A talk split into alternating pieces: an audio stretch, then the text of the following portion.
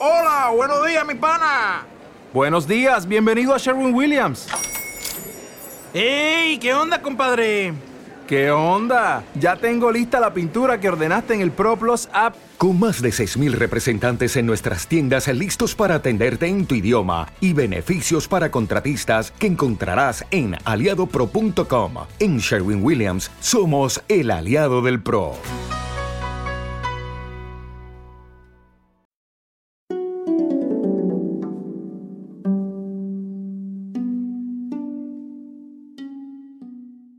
Hola, mi nombre es Álvaro González y os doy la bienvenida a Sendero a la Nada y a la tercera clase del curso de Introducción a la Metafísica, la Imaginación y el Símbolo. En esta tercera clase vamos a hablar de lo que son las teofanías. Vamos a definir qué son las teofanías o contenidos del espíritu cuáles son sus funciones y eh, cuál es la, su disposición o despliegue en la realidad y cómo nos afecta en el mundo eh, manifestado en el que nosotros habitamos, recordando que también habitamos, en definitiva, todo lo que es el latido del uno, como estuvimos viendo en las dos primeras eh, sesiones.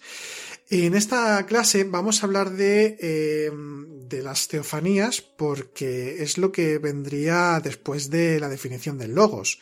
Para hacer un pequeño resumen en unas pocas frases y no resultar repetitivos, estuvimos viendo en las dos primeras clases, en primer lugar, una definición de metafísica, que es lo que la, rama del conocimiento fundamental en toda tradición espiritual, eh, que nos habla de cómo se articula la realidad, de cuáles son sus elementos fundamentales y de cómo se interrelacionan estos para conformar lo que es la creación. Estuvimos eh, tratando sobre todo, y lo que estamos tratando es el modelo, entre comillas, neoplatónico, aunque tiene una connotación muy universal. Eh, y vimos que hay tres hipóstasis fundamentales, tres hipóstasis que son grandes esencias o principios fundamentales que conforman la realidad y que la articulan. Uno es el uno, valga la redundancia, el uno como ámbito que va más allá del, o sea, es increado, es no existencia o no ser, al mismo tiempo que conforma al ser y todo lo que es, pero es inaccesible para lo que sería la vida o existencia humana tal y como solemos entenderla. Se puede entender quizá algún atisbo, pero eh, es aquello que está más allá de todo sería el dios escondido y en cierto modo el Tao, aunque el Tao también representaría a la siguiente hipóstasis que es la segunda, el espíritu. Espíritu o también eh, conocido como nous o intelecto, tiene diferentes, diferentes eh, nombres o traducciones.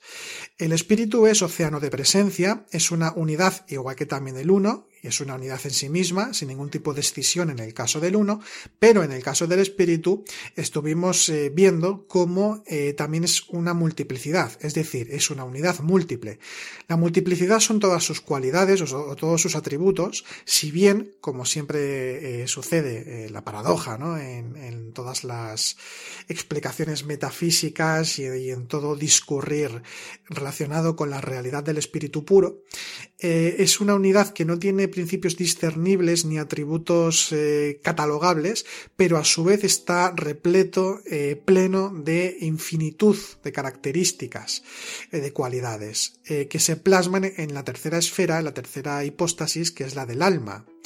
En el caso del espíritu, antes de definir al alma, vimos que hay un movimiento interior del propio espíritu, por llamarlo de alguna forma, no es que esto sea literal, sino que tienes en su propio discurrir, en su propio despliegue, hay un movimiento que es el que vimos en la segunda clase, que es el del logos, que es eh, la determinación, la concreción, el cuidado y preservación y dador de significado de, de, todas las existencias y vidas y particularidades que tiene el propio espíritu.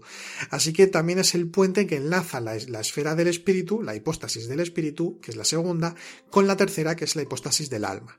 El alma también es una unidad múltiple, es eh, por un lado anima mundi, alma del mundo, que a su vez contiene todas las expresiones y características de sí misma, en cierto modo, y del espíritu, el alma se refleja en el espíritu y de hecho el alma es el mundo manifestado, eh, entendiendo mundo manifestado, no solo como el mundo sensible, sino como un lugar o lugar, mejor dicho, no uno, sino el lugar de realización, despliegue y existencia de todo lo creado.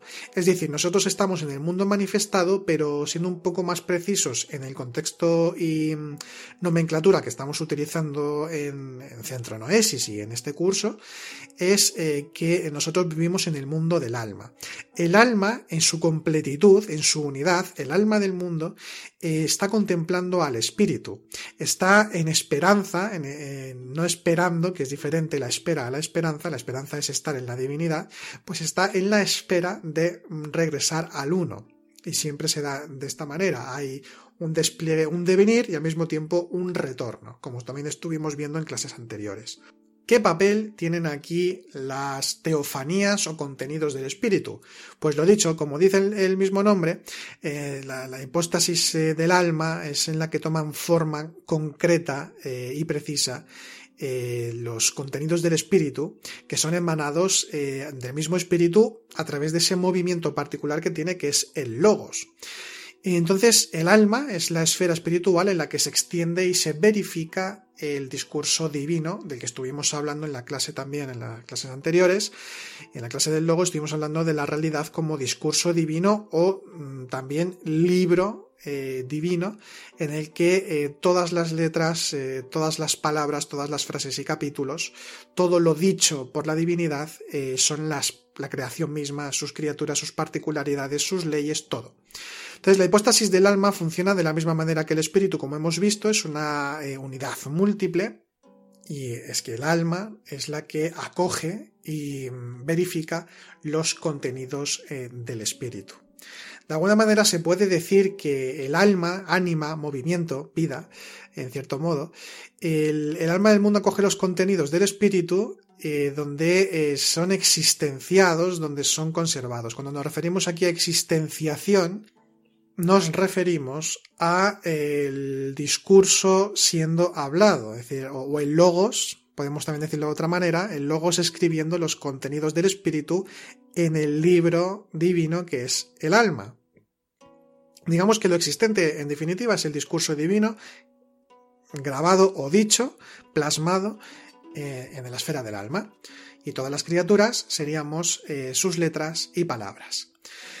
Otra forma de entender lo de la unidad múltiple para repasar un poco es eh, en una analogía con el Sol y sus rayos. Es decir, el Sol es una unidad total, pero cada rayo que emite tiene sus propias características, intensidades y, e impactan sobre los diferentes objetos y tienen diferentes, eh, provocan diferentes efectos sobre lo que impacta. Pues, por ejemplo, un rayo de Sol, dependiendo de cómo impacta, entre comillas, eh, pues se genera, según el objeto en el que ha impactado, se genera un tipo de sombra u otro o un efecto en el mismo objeto eh, con el calor que, le está, que le está, con el que está impregnando eh, de, luz y calor a ese mismo objeto y de cómo le afecta. Pero a su vez, eh, todos esos rayos de sol pertenecen a esa misma unidad que es el sol propiamente dicho. En el caso de la creación misma, del universo, de todo lo que existe, tradicionalmente se dice que todas las formas son imágenes, que son reflejos